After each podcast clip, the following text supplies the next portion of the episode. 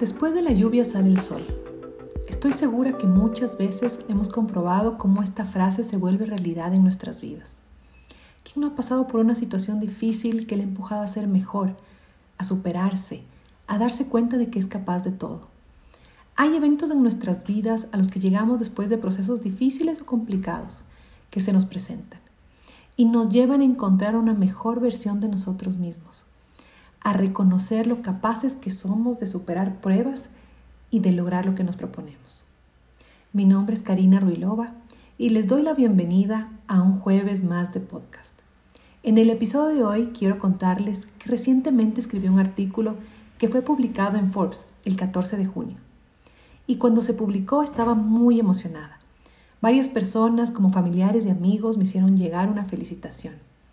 Pero algo que me hizo pensar mucho fue que cuando lo compartí con una buena amiga, ella me dijo que no se alegraba por la publicación, sino que estaba feliz por mi proceso y por esa nueva capacidad que había demostrado. El poder aterrizar todas aquellas ideas que tenía en mi cabeza, pero sobre todo en mi corazón. En ese momento me detuve a pensar en lo que había sucedido hasta ese momento. Entre tantas cosas que pensé me di cuenta que desde pequeña tuve la facilidad de relacionarme con las personas y comunicarme. Siempre me gustó escribir, pero me gustaba guardar lo que pensaba y sentía en mi diario, donde sabía que nadie lo podía ver ni leer. Y fue cuando me di cuenta de que había pasado mucho tiempo dudando en mis capacidades para escribir, cuando en realidad la esencia está en compartir lo que tenemos en nuestro corazón. Si tuvieron la oportunidad de leer el artículo, pues ya saben de qué se trata. Y si no, pues hoy quiero compartirlo también con ustedes. Y al final poder reflexionar cómo las pruebas, dificultades e incluso el hacer lo que amas puede transformar tu vida. Cuando lo que haces transforma tu vida. Tenía 10 años cuando nos mudamos a Londres con toda la familia. Estaba feliz porque me había percatado que detrás de nuestra nueva casa existía una escuela. Yo pensé de inmediato que podría inscribirme en ella, hacer muchos amigos y comenzar una vida con normalidad. Sin embargo, mi padre aterrizó mi pensamiento para explicarme que no podía ir a esa escuela porque era privada y solo para judíos. No comprendía bien muchas cosas que pasaban a mi alrededor en torno a la religión. Solamente había sido parte de poblaciones religiosas católicas mayoritarias en Ecuador. Nos habíamos instalado en un barrio de judíos sin ningún tipo de relacionamiento con nuestros vecinos. Me sentía fuera de lugar no bienvenida y con la sensación de no pertenecer a ningún lado.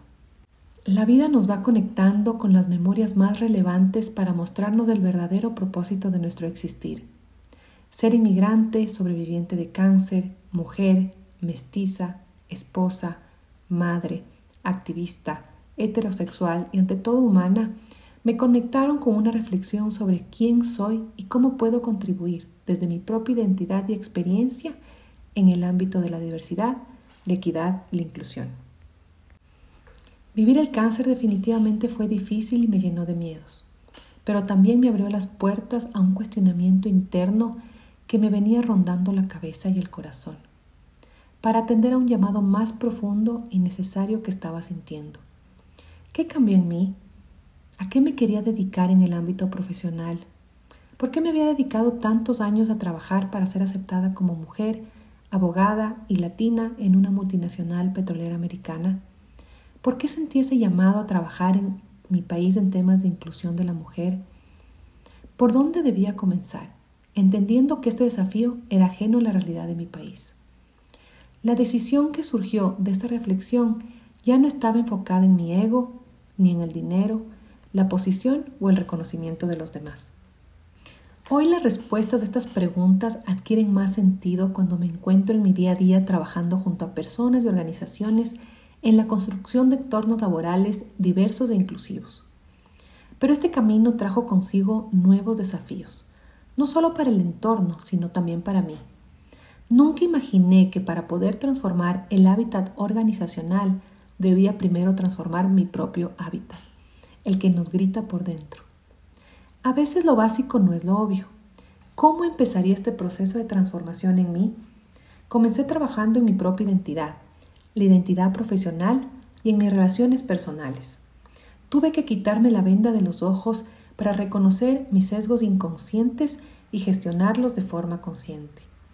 Me sorprendió ver que prefería juntarme con personas parecidas a mí a nivel personal y profesional, excluyendo aquellas que son diferentes por su origen, personalidad, experiencia o la forma en cómo se presentan. Esto no solo me permitió comprender lo que yo hacía, también pude asimilar la actitud que los demás habían tenido conmigo en todos los ámbitos. Uno de mis aprendizajes acerca de tomarnos las cosas de manera personal se dio cuando me encargaron implementar un proyecto en 11 filiales. Pero al intentar llevar a cabo mi trabajo, me tropecé con la oposición de un país vecino, que a pesar de haber estado liderado por una mujer, no quería que yo desarrolle el proyecto. Entendí que ella no tenía ninguna diferencia personal conmigo. Solamente quería mantener los proyectos de su país liderados por personas de su equipo y nacionalidad. Ser consciente de mis sesgos me ha tomado tiempo. No les quiero mentir. Muchos de ellos siguen ahí, pero tengo el profundo compromiso de continuar trabajando en ellos para construir mi sana transformación. Hoy, por ejemplo, pienso más en lo que comunico y cómo lo comunico, porque cometía microagresiones involuntarias de las que hoy estoy más que atenta en no repetir. Trabajo en la expresión de mi rostro cuando estoy escuchando un problema o alguien me está dando su opinión sobre algo determinado para que mis movimientos no demuestren aprobación o desaprobación. Incluyo microafirmaciones en mis relaciones con los demás, algo que antes me parecía innecesario, pero hoy me parece una forma de hacer sentir valorada a la otra persona. Me hablo a mí misma con más dulzura, sin culpa, y me motivo a trabajar en aquellas cosas pendientes que me dan temor ejecutarlas.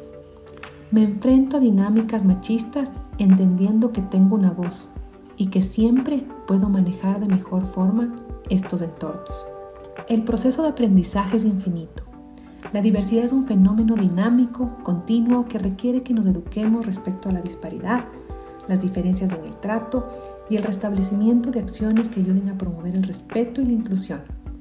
Qué honor ser parte de este proceso que me permite aprender de personas diferentes a mí para ver el mundo las situaciones y la vida misma desde múltiples perspectivas. Bienvenidos todos a ser parte.